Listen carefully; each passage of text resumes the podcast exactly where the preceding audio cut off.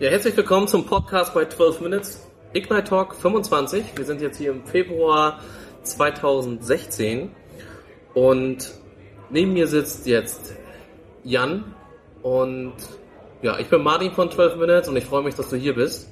Und Okay. ich würde einfach mal sagen, sag doch mal ein, zwei Worte zu dir bitte. Ja, ich bin Jan Menko Grummer, bin Partner bei Ernst Young oder EY äh, nach der neuen Firmierung. Hab mich eine ganze Menge mit Börsengängen beschäftigt, habe äh, einen von euch Jungs hier kennengelernt, der hat mich gefragt, ich soll zu dem Thema in zwölf Minuten mal so einen Überblick geben und ich habe diese Herausforderung angenommen und es hat riesen Spaß gemacht und so sitze ich hier. Ja, das hat auch jedem Spaß gemacht, hat auch echt Spaß gemacht, dir zuzuhören, weil die Präsentation war auch sehr kurz und knackig und in zwölf Minuten so ein Thema rüberbringen. Ich habe gedacht, so, jetzt bin ich echt mal gespannt, wie das funktioniert. Ähm, ja, grundsätzliches Thema bei dir war eigentlich Börsengang, IPO. Warum heißt es IPO? Fangen wir mal ganz kurz an. Nehmen wir es kurz auseinander, damit jeder den Begriffen folgen kann.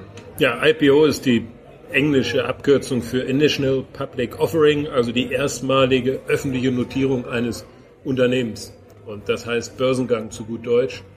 Ja. Äh, Und es geht darum, dass Unternehmen, die äh, Geld brauchen für Finanzierung, um ihr Geschäftsmodell weiter auszubringen, gegebenenfalls an den Kapitalmarkt gehen und Aktien an Aktionäre verkaufen und mit diesem Geld ihr Unternehmen entwickeln. Ja, ist ganz interessant. Da sagt man, okay, da geht jetzt jemand an die Börse äh, und der, der schmeißt jetzt irgendwie Aktien auf den Markt. Irgendwer kauft diese Aktien so, wenn ich jetzt meiner Mutter das erzähle oder meinem Vater. Die sagen, ja, habe ich schon mal gehört, aber so einfach ist es ja gar nicht, wie es sich anhört. Also, was muss ich tun als Firma? Sei ich ein Startup, guter Mittelstand, ich wachse, ich wachse, ich gehe irgendwann dahin, dass ich sage, ich brauche jetzt Kapital.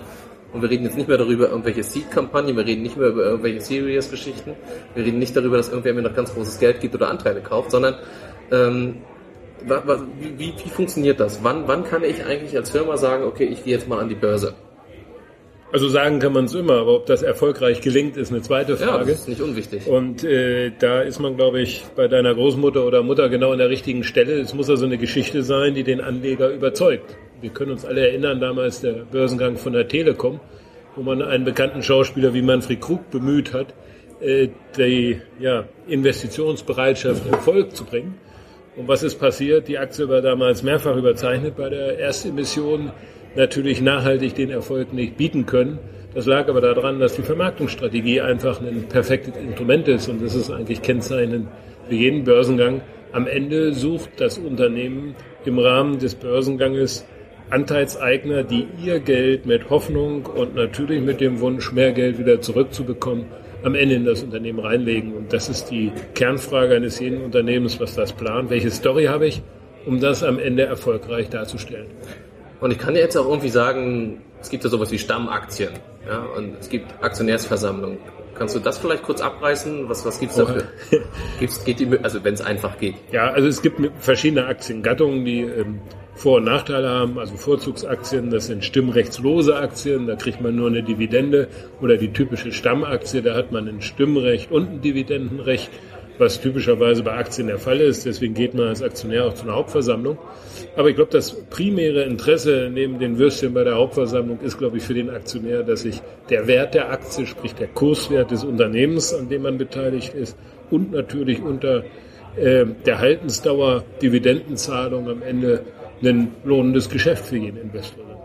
Nur ist es doch auch so, dass ich habe ich als Aktionär habe ich doch gar keinen Einfluss darauf, dass die Aktie sich oder generell der Kurs der Firma sich verändert. Ich habe natürlich ein hohes Interesse. Welchen Druck kann ich ausüben?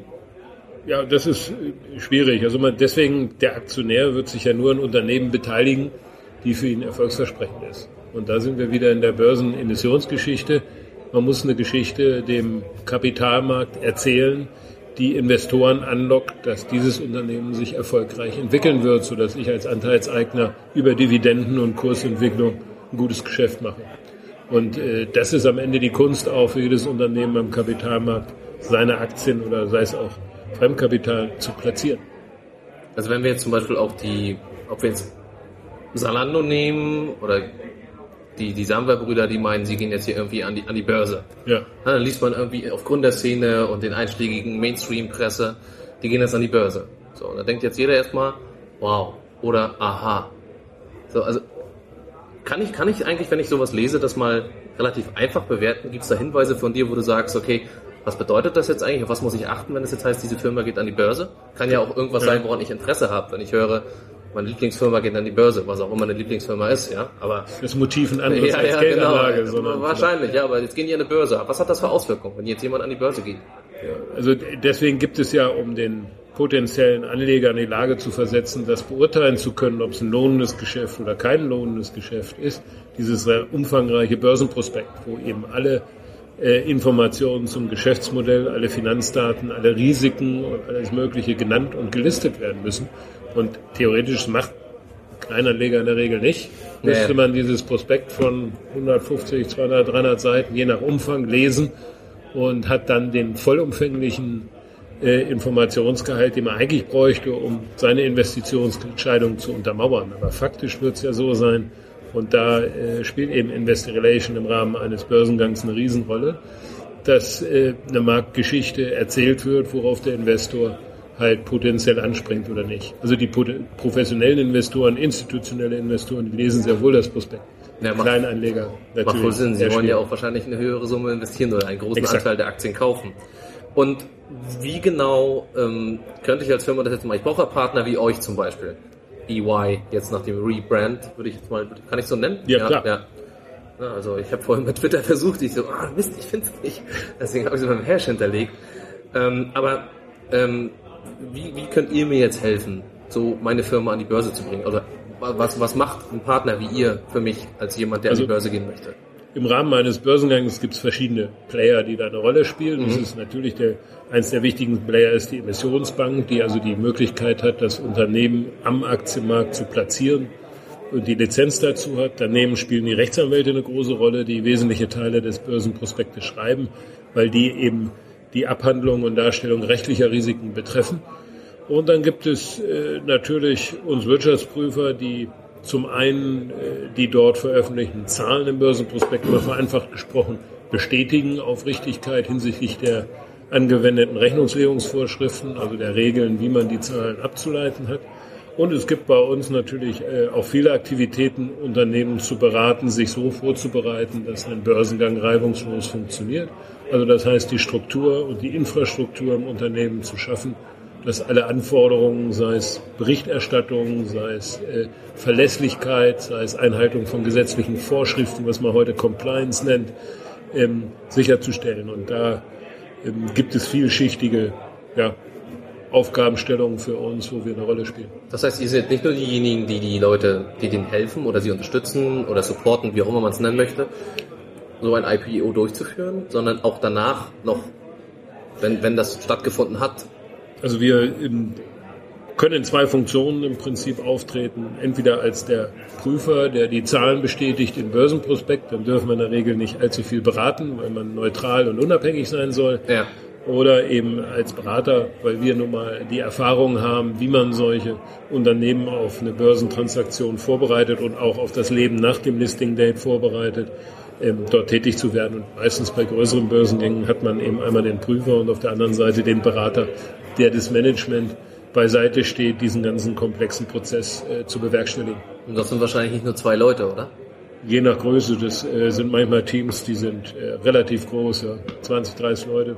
Du hattest vorhin irgendwie in deinem Vortrag kurz mal so Zahlen genannt wie 30 Millionen, also 10 Prozent und dann waren so 30 Millionen genannt oder es können 50 Millionen sein. Was hatte das für eine Bedeutung? Da sagten einige Leute, was, hat das jetzt damit zu tun? In der Fragerunde. Ja, ja, äh, genau, ja, ja. Aber das ähm, war nicht in der Präsentation, genau. Äh, im, da war ja die Frage, das ging in Richtung, was kostet ein Börsengang? Oder lohnt sich auch ein Börsengang für kleinere Emissionen? Und man kann über den Daumen sagen, so eine äh, Initial Public Offering, also die erstmalige Notierung am Kapitalmarkt, ähm, da hat man schon Kostengrößen von ja, sagen wir mal, sechs bis zehn Prozent je nach Volumen der Emission, des Emissionsvolumens und da muss man halt überlegen, ob sich das rechnet. Also das war so ein bisschen der Hintergrund. Ah, okay. Mhm. Weil gerade bei niedrigen Zinsen ist es natürlich eine teure Finanzierungsform, ein Stück weit.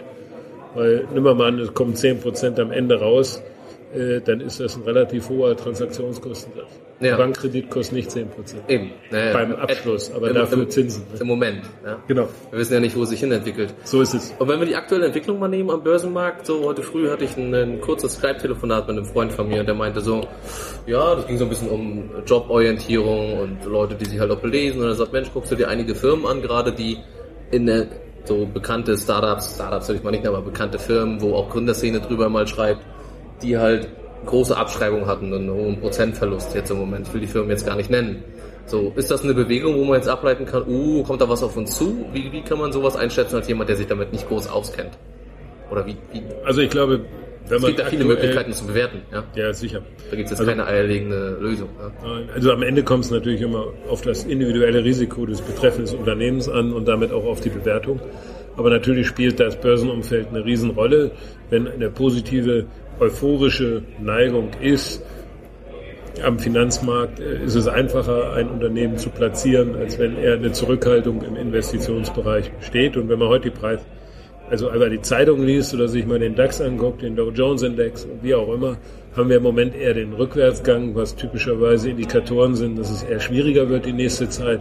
Aber wir alle haben schon erlebt, wie schnell sich das auch wieder ändert. Also wenn ich Börsenguru wäre, würde ich hier nicht mehr sitzen, sondern würde wahrscheinlich auf meiner Südseeinsel sitzen. Ja, wir würden ein Skype-Interview machen. Genauso ist es. Und wahrscheinlich hätte ich dann schon äh, ganz andere Interessen als Börsengänge. Aber das Thema ist einfach, ähm, wir haben mit Sicherheit im Moment ein Umfeld, was eher schwieriger ist als vor zwölf Monaten. Das steht außer Frage. Und es wird auch noch nicht so hochgespielt. Ja? Der Mainstream schreibt darüber noch nicht. Die Leute sollen nicht verrückt gemacht werden. Jeder macht sich ja gleich wild. Unwissende Menschen fangen ja immer gleich mit Fakten komische Sachen an. Wie ähm, zum Beispiel nehmen wir mal vor, weiß ich gar nicht wann, das war acht Jahren, ja acht Jahren war es glaube ich mit der Immobiliengeschichte. Ja. So, da gab es ja so Geschichten oder Dotcom-Blase.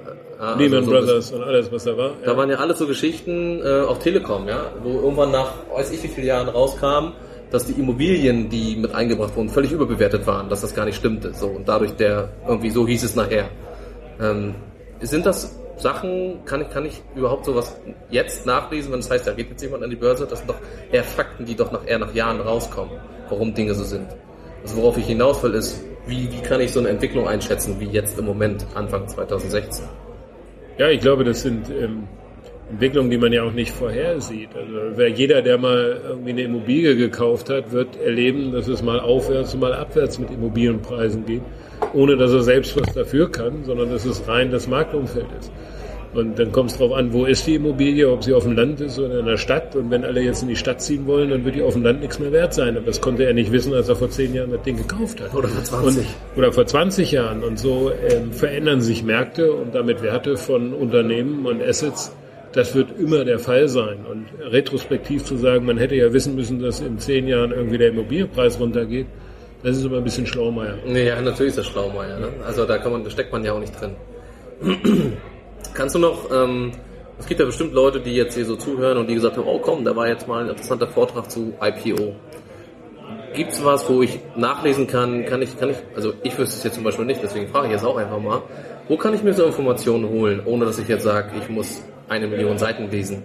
Gibt es was, wo ich sagen kann, da kann ich auf euch zukommen als Firma, weil ich Interesse habe? Oder wie, wie Wenn man ein IPO machen will? Zum also, Beispiel. Ja. Ich plane ihn in zwei Jahren zum Beispiel. Macht Sinn, das so früh zu wissen, glaube ich. Also ich persönlich würde äh, natürlich nicht ganz unabhängig in dieser Geschichte immer sagen, rufen Experten an, um einfach mal zu hören, was überhaupt für Themenfelder aufgerufen werden, sei es rechtliche, steuerrechtliche, Finanzreporting-Themen, sei es äh, auch Personalthemen, ist das Management richtig besetzt, ist die Story richtig und und und. Ähm, die Themen kann man nur früh genug angehen, wenn man so einen Plan als Unternehmen hegt weil die Fülle an Arbeiten, die dann in den letzten sechs bis neun Monaten vor so einem Listing-Date stattfinden, die ist schon gewaltig. Und je früher man mit Plan und Struktur an dieses Thema rangeht, umso ja, besser wird es am Ende, wenn man nicht so im Zeitdruck nachher übers Knie irgendwas bricht. Ja, auf jeden Fall ein spannendes Thema. Ähm, wie viele Leute seid ihr eigentlich bei EY? In Deutschland? In Deutschland und weltweit? In Deutschland ungefähr 8000. Okay. Und weltweit 220.000. Und man liest ja bei Ernst Young, wenn man hier die Hallerstraße lang fährt. Genau. Und nicht jeder, also ich glaube, einige wissen, dass es Wirtschaftsprüfer ist, aber jetzt glaube ich, wissen noch viele Leute. Viele Themen, ja. Ihr deckt da eine ganze Menge ab, ne? von bis. Also Neben klassischen Feldern natürlich die Steuerberatung, Rechtsberatung, äh, Transaktionsberatung, Unternehmensberatung, Wirtschaftsprüfung. Ja, das ist nicht ohne Grund so viele Leute. Und weltweit, nee. wie viele sind es da? Äh, 220.000. 220.000, also das, was die Telekom mal vor zehn Jahren hatte. Ja. ja. In äh, unendlich vielen Ländern, natürlich fast in jedem Land dieser Welt. Ja, Wahnsinn. Und äh, was man heute aber auch braucht, weil halt unsere Kundschaft und unsere Mandanten weltweit verstreut sind und man braucht halt überall Kollegen vor Ort. Ja, wunderbar. Das wird gigantisch dann. Das stimmt. Ja, wie, wie hat es dir gefallen heute hier bei 12 Minutes? War ein äh, wirklich ganz tolles Format. Ähm, inhaltsreich, locker, witzig, sehr kommunikativ. Und äh, ich gehe davon aus, dass es noch ein netter Abend wird. Ja, da freue ich mich drauf. Schön, dass du hier bist. Ja, sehr gerne. Alles klar, Herzlichen danke Dank. fürs Interview. Jo, danke. Tschüss. Danke, Jan. Ciao.